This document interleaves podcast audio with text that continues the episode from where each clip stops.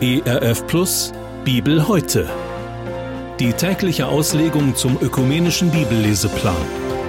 Heute im Alten Testament der Psalm 71. Herr, ich traue auf dich. Lass mich nimmermehr zu Schanden werden. Errette mich durch deine Gerechtigkeit und hilf mir heraus. Neige deine Ohren zu mir und hilf mir. Sei mir ein starker Hort, zu dem ich immer fliehen kann, der du zugesagt hast, mir zu helfen. Denn du bist mein Fels und meine Burg.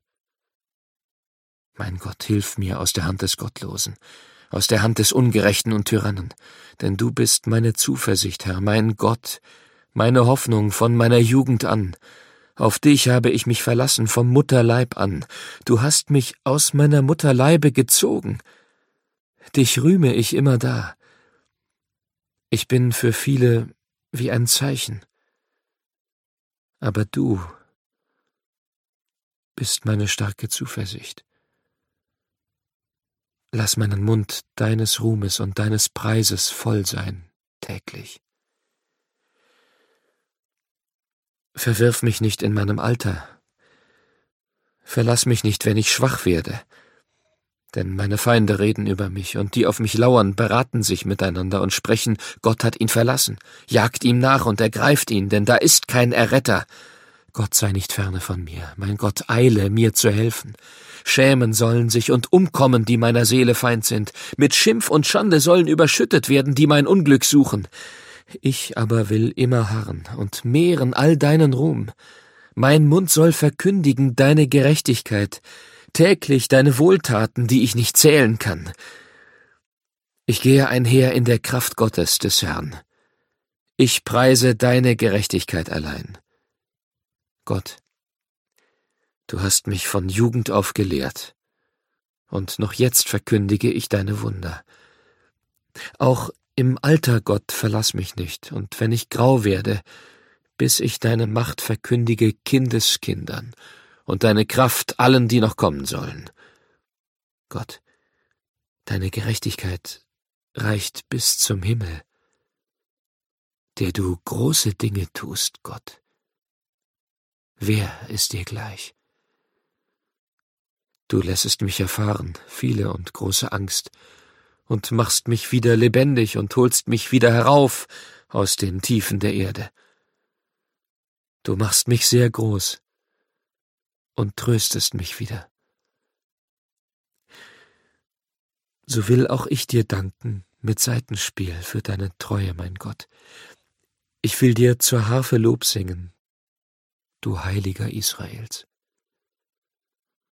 Meine Lippen und meine Seele, die du erlöst hast, sollen fröhlich sein und dir Lob singen.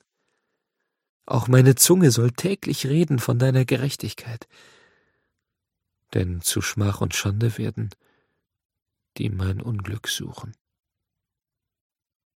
Das war der Bibeltext für den heutigen Tag, entnommen aus der großen Hörbibel mit freundlicher Genehmigung der Deutschen Bibelgesellschaft. Hier noch einmal die Bibelstelle im Alten Testament, der Psalm 71. Wir hören jetzt Gedanken von Gudrun Siebert aus Hema. Mit 66 Jahren, da fängt das Leben an. So beginnt ein bekannter Schlager von Udo Jürgens. Schön, wenn man solch eine Einstellung und Erfahrung hat und es sich leisten kann, die letzten Lebensjahre mit Reisen oder anderem auszufüllen. Es gibt aber auch das andere. Der Schauspieler Joachim Fuchsberger schrieb in einem Buch, Alt werden ist nichts für Feiglinge. Zwei völlig gegensätzliche Aussagen über das Alter. Und je nach gesundheitlicher und finanzieller Lage stimmt mal das eine, mal das andere. Doch eigentlich wollen viele überhaupt nicht alt sein. In unserer Gesellschaft herrscht ein Drang nach Jugendlichkeit. Das führt dazu, dass kaum einer alt sein will oder manch einer regelrecht Angst hat vor dem Alter. In der Bibel gibt es andere Aussagen. Der Beter von Psalm 71 erlebt ein Auf und Ab und gibt auch Ratschläge für junge Menschen. Und da kann man nur sagen, was für ein Gebet. Was für eine intensive und langanhaltende Beziehung zwischen dem Ich des Beters und Gott, seinem Du als Gegenüber. Ich traue auf dich, so fängt er an und bekennt weiter. Du, mein Gott, bist meine Hoffnung von meiner Jugend auf. Mit anderen Worten, ich Mensch und du Gott, wir sind ein Leben lang aufeinander bezogen. Wir gehören zusammen, in guten und in schweren Zeiten. In diesem Psalm gibt es Aussagen voller Vertrauen und dann wieder Hilferufe voller Nachdruck. Lobpreis und Anfechtung stehen eng nebeneinander. So betet einer, der tiefes Vertrauen zu Gott hat, der aber auch die Abgründe und Schattenseiten des Lebens kennt. Der Beter von Psalm 71 erinnert sich daran, was ihm in seiner Jugend Hoffnung und Kraft gegeben hat. Von Jugend auf hat er auf Gott vertraut. Er weiß, dass er seine Geburt, sein Leben Gott verdankt und kann nicht anders als Gott loben. Immer wieder kommt in dem Psalm das Lob Gottes vor. Es ist aber nicht einfach Lobpreis wie bei einer Jugendband in einem Gottesdienst, sondern das Lob zieht sich durch sein ganzes Leben, durch den Alltag. Dieses Lob ist auch nicht gebunden an eigene Erfahrungen. Der Psalmbeter lobt Gott nicht nur, wenn es ihm gut geht und ihm nach Lob zumute ist. Nein, er lobt Gott, weil Gott groß ist und weil ihm alle Ehre gebührt.